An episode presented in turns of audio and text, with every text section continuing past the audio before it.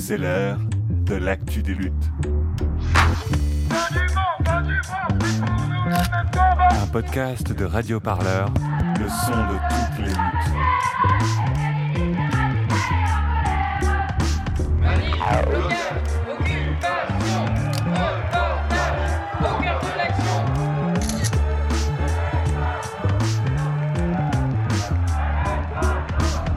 Entre Flashball et Lacrymo, Radio Parleur dans son micro. Mais on parle pas de Venez, on marche L'actu des luttes. Des reportages furieux qui vous emmènent au cœur des mouvements sociaux avec celles et ceux qui les font. Nous sommes devenus soldats malgré nous face à cette machine de guerre qui n'a ni sentiment ni état d'âme. Mais cette machine de guerre, il faut la faire tomber. On ne pourra pas la renverser si on n'y va pas ensemble. Radio Parleur, le son de toutes les luttes. Lorsque l'on pense catastrophe industrielle en France, on pense bien sûr à AZF. Nous sommes en 2001 et l'explosion de cette usine chimique tue 31 personnes à Toulouse et fait la une de la presse pendant des semaines. 20 ans plus tard, à Rouen, une autre usine chimique prend feu. Cette fois, il n'y a pas de mort dans l'accident, mais seulement un épais nuage de fumée noire qui va envelopper la ville pendant des jours. L'incendie disparaît ensuite bien vite des titres de l'actualité. Et pourtant, deux ans après, il n'est pas possible de dire si des gens sont malades ou sont décédés des suites de cet incendie.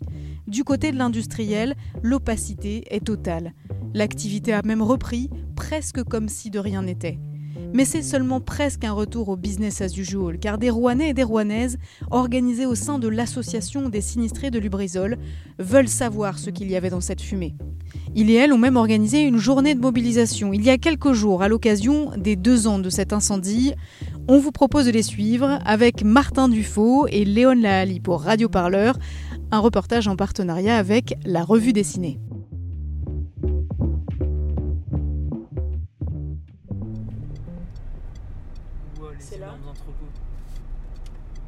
Lubrizol.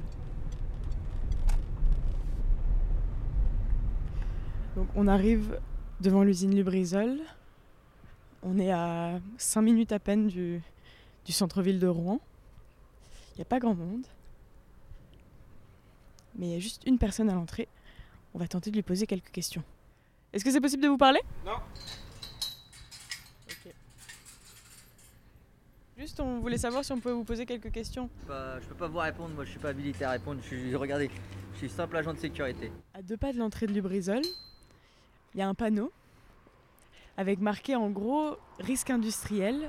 En cas de danger ou d'alerte, 1. Abritez-vous. 2. Écoutez France Bleu Rouen 100.1. 3. Respectez les consignes. Et à côté, les barbelés. Je suis Simon De Carvalho, président de l'association des sinistrés de Lubrizol. Est-ce que vous pouvez nous rappeler exactement ce qui s'était passé le 26 septembre euh, rapidement?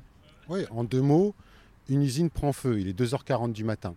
La population n'est pas avertie. Mais quand je vous dis prend feu, c'est un énorme feu, quoi. C'est-à-dire que euh, un panache de fumée noire qui, englobe tout l'air, en fait, tout l'air. On se lève, il y a une marée noire dans l'air. On sent une odeur complètement toxique. Tout de suite, on a des symptômes diarrhée, picotement, euh, évanouissement, déshydratation. Enfin, il nous arrive plein de choses. Et surtout, la communication qui est incompréhensible. Alors là, à partir de là, je peux vous assurer que c'est un peu la panique dans tous les foyers. Je m'appelle euh, Ouban, euh, j'ai 11 ans et quand ça s'est produit, j'avais 9 ans.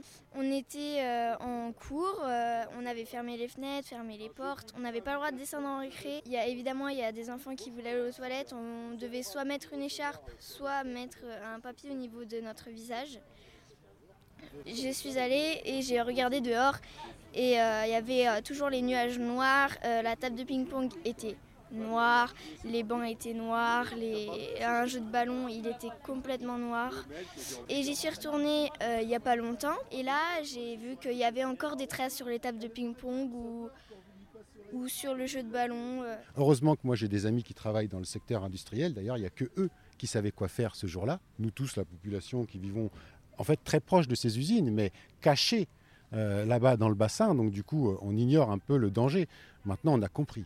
C'était quoi le danger industriel? Et suite à ça, on s'est constitué en collectif. On est à peu près 24 000 personnes sur une page Facebook, le collectif Lubrizol, et on a créé l'association, l'association des sinistrés de Lubrizol, qui est l'émanation de ce collectif, pour pouvoir être représentatif lors des réunions, pour peser du poids, pour obtenir des subventions et organiser ce genre d'événements, par exemple, faire des analyses, faire des prélèvements. Nous, on veut condamner ces dirigeants, parce qu'en en fait, euh, clairement, ils étaient avertis qu'il allait y avoir une catastrophe. Ça fait des, années qu'ils travaillent comme des cochons. Et bien, la catastrophe allait arriver. Qu'est-ce qui paye le prix? C'est nous, nous riverains, qui vivons ici dans notre environnement. Et euh, bah, écoutez, on veut que cela cesse. Donc pour nous, ça va au pénal. On a lancé cette procédure au pénal. C'est inédit en France. D'habitude, ça s'arrête au code de l'environnement. Une petite amende, 10 000 euros, 5 000 euros, maxi 15 000. Et les affaires reprennent. quoi. Alors qu'on parle quand même de toxicité aiguë maintenant. Hein. La pollution, elle est toujours ici. Et si on ne fait rien, on va encore revivre une autre catastrophe. Ou en France, des gens vont vivre une catastrophe. Et c'est terrible ça. Voilà. On s'en remet difficilement. Nous, on a dans l'idée de créer un institut éco-citoyen, une vigie tout simplement. Être vigilant. Euh, euh, celles et ceux qui nous ont parlé pour le moment sont des salariés. Voilà, c'est eux qui nous disent, euh, c'est eux qui nous préviennent. Et grâce au collectif Facebook, on sait exactement lorsqu'il y a un incident, ou un incendie ou une petite galère dans une industrie. On l'a à l'instant T. Voilà. Et ça, c'est rassurant et ça nous montre qu'un collectif de à peu près 25 000 personnes, et eh ben, lorsqu'on parle que de risques industriels, et eh ben, on avance on a les articles, on suit le dossier et on avance. Et on est vraiment nombreux. Hein. Il y a les syndicats qui vont s'installer aussi. Il y a une vraie union entre syndicats, riverains, euh, collectifs citoyens. Donc euh, c'est ça aussi la force. Je m'appelle euh, Robin Letellier, j'ai 55 ans et je suis un membre de l'association des sinistrés de Lubrizol et du collectif Lubrizol. Et deux ans après l'incendie de l'usine Lubrizol, où on sent les analyses, les études menées par les pouvoirs publics sur l'impact que ça a eu sur les populations, sur l'environnement? Alors il faut savoir que euh, parmi les collectivités territoriales, que ce soit euh, les communes, le département ou la région, personne. Alors la région a monté, a même financé donc un laboratoire pour qu'il fasse cette analyse. On attend toujours des résultats. Ça fait deux ans quand même qu'a eu lieu cet accident, et il n'y a toujours pas vraiment d'analyses qui ont commencé au sein de ce groupe de scientifiques qui a été monté par la région. Donc euh, bah, nous, on est vachement demandeurs de ça. Donc du coup, comme ça avance pas, et l'État en a fait. Mais euh, sur ce qu'ils nous ont dit, ils ont tout axé sur une étude en fait euh, de ressenti. Et donc ils nous ont dit oui, oh là, au niveau psychologique, oui, il y a eu de l'impact. Mais euh, non, au niveau biodiversité, au niveau humain, quoi, au niveau purement toxique, etc. Non, non, comme disait le préfet au début, toxique mais pas trop. En fait, ils nous mentent. Quand on voit les relevés de HAP sur les lichens juste après l'incendie, et puis ils nous mentent parce que ils nous mentent ou ils omettent de nous donner des informations, puisqu'il y a une nouvelle mise en examen de l'ubrizol pour euh, atteinte euh, donc, à, l'environnement. je crois que c'est spécifique, je ne sais pas trop par rapport à l'eau, je crois, et aussi au fait que bah, tous les poissons sont morts. tous les poissons, pas tous, parce qu'il y en a encore quand même. Mais je veux dire, il y a eu une mortalité énorme de poissons après l'incendie.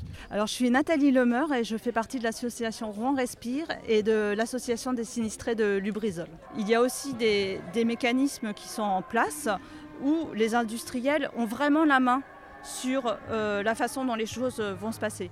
Par exemple, euh, là par rapport à Lubrizol, euh, la préfecture a confié aux industriels la réalisation des analyses des analyses de sol, des analyses de denrées alimentaires, des analyses de végétaux, etc. Et donc c'est eux qui ont choisi leurs prestataires, qui ont donné en fait une sorte de cahier des charges sur comment il fallait faire. Il a fallu évidemment attendre pas mal de temps pour que ça commence parce que euh, voilà, c'est vrai que pendant ce temps-là, bah, voilà, la pollution elle se dilue. Hein. Euh, et, et, donc après, c'est eux qui rendent un rapport à la préfecture qui dit est-ce qu'il y a eu une pollution ou non? Et donc c'est aux entreprises, aux industries qui sont mises en examen d'apporter la preuve qu'ils ont pollué. Donc ça paraît euh, complètement fou. Et ce qui est encore plus incroyable, c'est que après cette analyse d'environnement, ils, enfin, ils sont en train de faire une évaluation euh, des risques sanitaires, c'est-à-dire que c'est eux également qui vont évaluer les risques sanitaires pour la population. On pourrait penser que, que ce serait euh, voilà, des médecins, des toxicologues, etc. qui feraient ça. Non, ce sont les industriels qui évaluent les risques sanitaires. Et en fonction de ça, les autorités publiques vont mettre en place euh, des mesures de précaution sanitaire ou de suivi sanitaire euh, voilà, donc en fait, euh, c'est complètement biaisé. donc face à cette opacité, c'est aussi l'idée de créer un, un contre-récit citoyen des catastrophes industrielles? Exactement. Donc c'est vrai que nous, en tant que citoyens, on souhaite vraiment...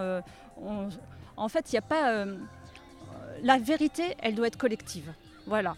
Euh, on ne peut pas croire que la vérité d'État. Euh, la vérité, euh, il peut arriver que nous, on se trompe hein, sur certaines choses, mais en tout cas, c'est voilà, il y a la justice, il y a l'État, mais on ne peut pas ne pas prendre en compte ce, que, les citoyens observent pour établir la vérité. Et donc, et donc voilà, plus on est nombreux, plus on a des compétences différentes, euh, voilà, donc nous c'est plus dans le domaine de la médecine, mais euh, voilà, il y a des personnes qui font de la chimie, euh, il y a des personnes qui sont spécialisées en environnement, il y a des personnes qui sont spécialisées en communication, etc. Et donc plus on est nombreux, plus on fait émerger une intelligence collective qui permet de s'approcher le plus possible d'une forme de vérité. Simon Carvalho, quelle place prennent les collectivités territoriales dans la gestion du risque industriel? Est-ce que vous rencontrez de la bonne volonté de la part du maire de Rouen et président de la métropole, Nicolas Maillard-Rossignol? Écoutez-moi, monsieur Maillard-Rossignol, si vraiment vous voulez faire quelque chose, mais allez récupérer l'étude de danger. Comment ça se fait que vous, vous, garant de la sécurité de, de votre ville, vous fermiez les yeux sur cette étude de danger calfeutrée Il faut que cette étude de danger, qui est le poumon de l'entreprise, c'est un document qui explique quel est le danger que va créer cette entreprise, par exemple, eh bien, elle nous est cachée, par exemple. Elle ne veut pas transiter du pénal au tribunal administratif. Le tribunal administratif, c'est là où on juge l'adréal, l'État. D'accord? C'est là où on juge si le travail a été bien fait. Et eh bien pour le moment, il refuse, le procureur refuse de la faire transiter au tribunal administratif. Bah, c'est honteux. Qu'est-ce qu'il fait, monsieur le maire? Monsieur le maire, il doit l'exiger tout de suite, ça doit être son combat premier, la sécurité de ses riverains, tout de suite, surtout après une catastrophe comme Lubrizol, comme euh, avec des sites comme Borealis, avec Cepol, enfin bref, ça continue les catastrophes, qu'est-ce qu'il fait? Il ferme les yeux Parce que nous, on sait que le travail a été fait salement. On l'a étudié au pénal, cette étude de danger. On voit que c'est vraiment fait n'importe comment. Eh bien, étudions-la, travaillons-la, façonnons-la vraiment à la véritable réalité. Voilà, tout simplement du terrain. Voilà, n'ayons pas peur. Julia Massardier, je suis avocat au barreau de Rouen et je suis l'avocat de plusieurs parties civiles dans le dossier Lubrizol et notamment euh, de l'association des sinistrés Lubrizol. Assez rapidement, les gens sont se mobilisés parce qu'ils se sont rendus compte qu'il y avait assez peu de prise de position des pouvoirs publics sur ce qui s'était passé. Ils n'avaient pas envie que ce soit oublié, ils avaient envie qu'une enquête commence très rapidement. Et effectivement, j'ai été saisie euh, dès le lendemain par un certain nombre de victimes qui ont voulu créer une association et déposer plainte. Et c'est grâce aux très nombreuses plaintes qu'ils ont déposées euh, que euh, le parquet de Rouen a ouvert une enquête pénale et a demandé à des juges d'instruction par la suite de Paris de mener une instruction pour savoir quelles étaient les origines de l'incendie, mais aussi ses conséquences. Les moyens dont dispose la justice, le juge d'instruction, le procureur, sont évidemment bien plus grands que ce qu'on peut avoir en tant que particulier. Euh, on a accès à des experts qui sont extrêmement pointus euh, et euh, l'enquête, elle va permettre justement de comprendre toutes ces choses-là, ce qu'on ne pourrait pas comprendre tout seul.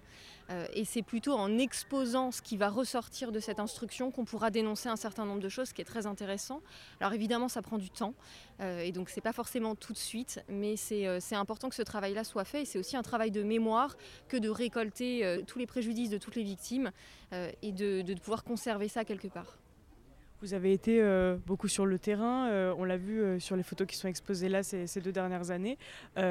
quelle importance aussi ça a d'aller à la rencontre des, personnes, au-delà des associations, des sinistrés? Alors l'instruction c'est bien, mais c'est juridique. Et si on veut que ce soit dénoncé, qu'il y ait des choses qui changent vraiment dans le fonctionnement de notre société, il faut que les pouvoirs publics s'en saisissent, il faut que les gens se mobilisent, il faut qu'il y ait une forme de pression euh, du, peuple quelque part pour qu'il euh, y ait cette mobilisation euh, de la société en, tant que pouvoir public.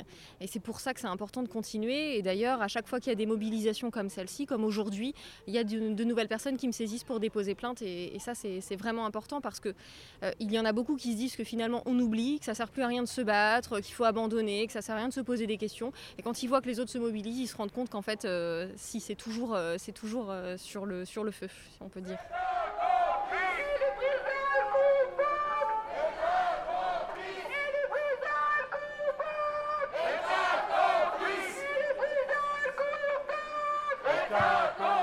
Voilà, tout à l'heure, je discutais avec une, une dame voilà, qui, a été, qui a fait un cancer du poumon alors qu'elle n'a jamais été fumeuse. Et donc effectivement, elle s'interroge sur Lubrizol, mais elle s'interroge aussi sur toute la pollution chronique de la région rouennaise, puisqu'elle habite pas très loin de la zone industrielle. Et donc c'est vrai qu'elle est en droit de s'interroger. Surtout quand on voit tout ce qui se libère euh, dans l'atmosphère, qui sort des usines tous les soirs, euh, voilà, de façon euh, tout à fait habituelle. C'est ça, c'est qu'en fait, Lubrizol a fait gagner en visibilité le sujet des risques industriels, mais en fait, le risque industriel n'existe pas que quand il y a une catastrophe comme Lubrizol. Ah, pas du tout. c'est, alors d'ailleurs, toutes les analyses qui dépassent les normes, systématiquement, ce qui est dit, c'est que c'est la pollution historique comme si en fait la pollution historique c'était quelque chose de normal. Euh, voilà, et donc, euh, euh, non, en fait le, gros souci en plus de ces accidents, c'est la pollution chronique, celle qu'on voit sortir des usines tous les jours. et d'ailleurs il suffit de, de, monter sur les hauteurs de Rouen pour constater en fait cette espèce de brume qui recouvre toute la ville, même en absence d'accidents industriels. Je m'appelle Julie et je travaille pour le groupe Échelle Inconnue. Euh, donc il y a un groupe euh, qui a été fondé il y a un peu plus d'une vingtaine d'années maintenant et euh, qui est composé à la fois d'architectes, de géographes et d'artistes et on travaille sur les questions de la ville et du territoire. notamment avec les personnes qu'on nomme les exclus du plan, donc à la fois les sans-abri, les immigrés, les gens du voyage, voilà, toutes ces personnes avec qui ne travaillent pas en temps normal les architectes. L'incendie qui a eu lieu il y a deux ans euh, de l'usine Lubrizol. En fait, ce genre d'accident, ça arrive tout le temps et ça touche tout le temps ces populations les plus précaires. Il y a deux ans, ce qui s'est passé, c'est que le vent a soufflé dans le mauvais sens. Et donc, c'est la rive droite de Rouen donc euh, si on caricature là où vivent les bourgeois, euh, qui s'est pris toute la fumée. Et donc là, bah, explosion médiatique, tout le monde en a parlé. Mais en fait, des accidents où c'était la rive gauche, donc là où habitent justement euh, les prolétaires, les personnes issues de l'immigration, etc., en fait, c'est déjà arrivé plein de fois, mais personne n'en parle. Ce qui apparaît peu dans les discours officiels sur les catastrophes industrielles, c'est qui sont les populations les plus touchées. On parle des Rouennais, des riverains, mais qui plus précisément habite le plus proche des sites industriels les premiers qui m'ont saisi, ce sont les personnes détenues qui sont dans la maison d'arrêt juste à côté euh, du site. Ce sont eux qui m'ont appelé très vite dans la nuit en me disant on va mourir, il y a un truc qui explose, il y a une station essence juste à côté, donc ils se sont imaginés que, c'était ça qui est en train de se passer, ça sentait l'essence. Euh, donc ce sont les premiers qui m'ont saisi et donc j'ai fait un recours dès le lendemain. Pour en savoir plus sur comment se place la métropole de Rouen à deux ans de l'incendie de Lubrizol, avec Martin, on a rencontré sa vice-présidente. Elle n'était pas présente à la mobilisation face à la préfecture et nous a donné rendez-vous dans un café en bord de Seine. Oui, donc Charlotte Goujon, je suis maire de Petit-Queville et vice-présidente de la métropole en charge des risques sanitaires et industriels et de la santé. Euh, sur les problématiques d'information, je pense qu'on est face à une, catastrophe d'ampleur assez inégalée depuis, depuis AZF. Euh, et finalement, malgré tous les entraînements qu'on a pu avoir euh, régulièrement avec la préfecture sur des mises en situation euh, de plans de, prévention et de déclenchement de gestion de crise, tout s'est passé comme si on, on ne s'était jamais entraîné. Euh, euh, et, donc euh, tout, est à construire et tout est à entretenir quasiment au, quotidien. Et, je pense qu'on ne communique pas aujourd'hui comme on communiquait il y a 10 ou 15 ans. les réseaux sociaux, les chaînes d'information en continu font qu'on se doit absolument de travailler à une information claire et, transparente. Est-ce que ça n'a pas été le cas le jour de l'incendie? Vous parlez de la gestion de l'information qui est en effet essentielle quand il s'agit du risque industriel, mais il y a aussi une politique de prévention des risques qui, est pointée du doigt. Qu'est-ce qui est fait aujourd'hui pour éviter que, que Lubrizol que, se reproduise? Euh, sur la question de la sécurité euh, industrielle, euh, là, en début de semaine, Franchimie Normandie, qui est une association qui regroupe un certain nombre d'industriels, a annoncé lancer une association qui s'appelle Upside Boucle de Seine, qui regroupe une quinzaine d'industriels pour justement travailler à, la mise en commun des bonnes pratiques sur la question de la sécurité industrielle. On parle par exemple euh, de euh, mise en commun euh, de moyens d'extinction. on le voit le matin du 26 septembre 2019, Lubrizol n'a pas par exemple de compagnie de pompiers sur site. Donc ce sont les voisins qui ont prêté du matériel et, des moyens humains. Donc un, des, un, des, travaux sur lesquels il souhaite avancer, c'est de pouvoir mettre en commun ces moyens humains et matériels pour l'extinction en cas, en cas d'incendie. Alors évidemment, là c'est en cas d'incendie, mais il y a aussi toutes les bonnes pratiques des uns et des autres sur, euh, euh, euh, le travail en amont pour pouvoir réduire le risque à la source. Gilles Triolier, journaliste et cofondateur du média normand d'investigation Le Poulpe. Manuel Sanson, cofondateur également du média d'investigation Le Poulpe. La veille de la mobilisation, on a retrouvé deux journalistes du Poulpe, média d'investigation rouennais, au festival organisé par Mediapart à Paris. Ils ont mené une enquête de fond sur les circonstances de l'accident de Lubrizol et notamment sur le manque de sécurité industrielle au sein de l'usine, bien en amont de l'incendie du 26 septembre 2019. Ils publient une partie de l'enquête sous forme de bande dessinée, illustrée par Yvan Brun, dans la revue dessinée de cet automne. Une fois voilà qu'on a pris la mesure et qu'on découvre en gros l'ampleur de la catastrophe, euh, bah, c'est vrai qu'il y avait plein de plein de questions qui se posaient, plein de questions à creuser. Euh, pourquoi une, boîte euh, très importante, euh, une multinationale était présente à Rouen comme ça? Quel était son business?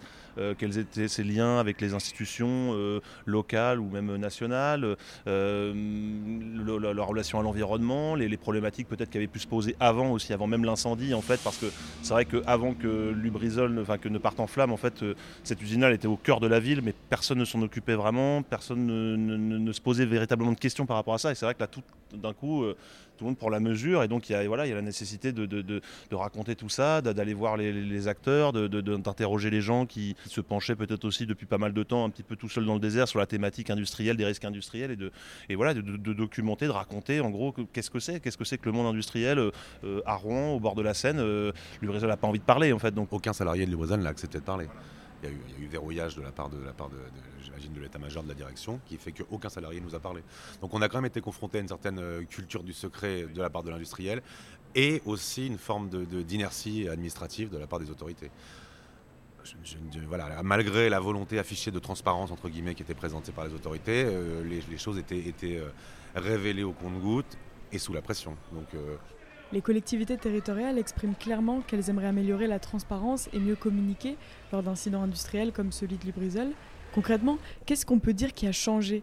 Est-ce que dans le cadre de l'enquête, vous trouvez que l'accès aux informations ou la communication a changé depuis l'incendie de Lubrizol? Je, ne pense pas. Euh, la façon dont les deux dernières années se sont écoulées à Rouen, on voit qu'on a encore un boulot de malade à faire sur le sujet. C'est bien la preuve qu'il reste des choses à dire et que ça sort au compte-gouttes. Euh, sur le point de vue sanitaire. On, nous dit qu'il y a eu des tests qui sont faits, c'est vrai, mais on ne sait pas exactement dans le détail toute la liste des produits qu'on brûlé, les potentiels effets cocktails. Donc on sent qu'il y a quand même une volonté de, ne pas rien faire, et de, voilà, mais, mais qui est parcellaire, qui est, qui est limitée et insuffisante. Il y, a, encore beaucoup de travail pour arriver à une véritable transparence et une information complète et lisible de la part du grand public en fait sur ces, sur ces catastrophes-là. Après, effectivement, il y a quand même des choses qui ont progressé et disons qu'il y a quand même plus d'informations disponibles aujourd'hui qu'auparavant. Mais il reste encore beaucoup de boulot. Quoi, en fait. Voilà. C'est persuadé que si on revit une catastrophe similaire aujourd'hui à Lubrizol, on retrouvera les mêmes problèmes pour s'informer, pour communiquer. Je, le pense, malheureusement. Et pourquoi avoir choisi d'adapter toute cette enquête en bande dessinée pour la revue dessinée? On avait fait un, gros gros papier dans la revue 21 et, et ça répond au même schéma. Les, ces deux, cette, cette enquête euh, résumée dans, la revue 21 ou en BD dans la revue dessinée a, permis, j'imagine, à des lecteurs euh, extérieur à la région Normandie de, faire un point sur le dossier. Nous, on était dedans, dans le jus, les Normands peut-être un peu plus, mais on est à Paris, on est à Bordeaux, on est à Marseille moins. Et euh, cette, euh, cette, synthèse en images ou alors dans la rue 21 en texte très très long a permis, j'imagine, à des lecteurs qui n'avaient pas vraiment suivi le sujet d'avoir une, synthèse globale et voilà, c'est pour ça que c'était intéressant, euh, intéressant pour nous. Et en plus, on s'était jamais prêté, on n'avait jamais essayé l'art du scénario en BD, donc on a découvert un nouveau pan de l'écriture.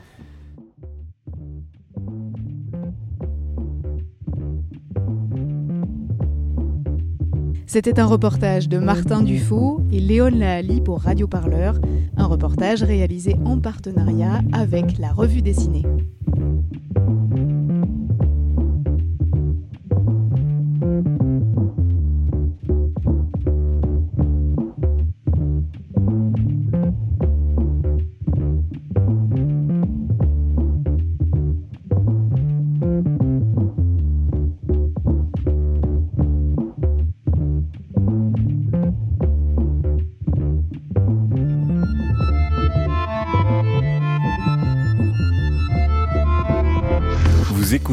L'actu des luttes.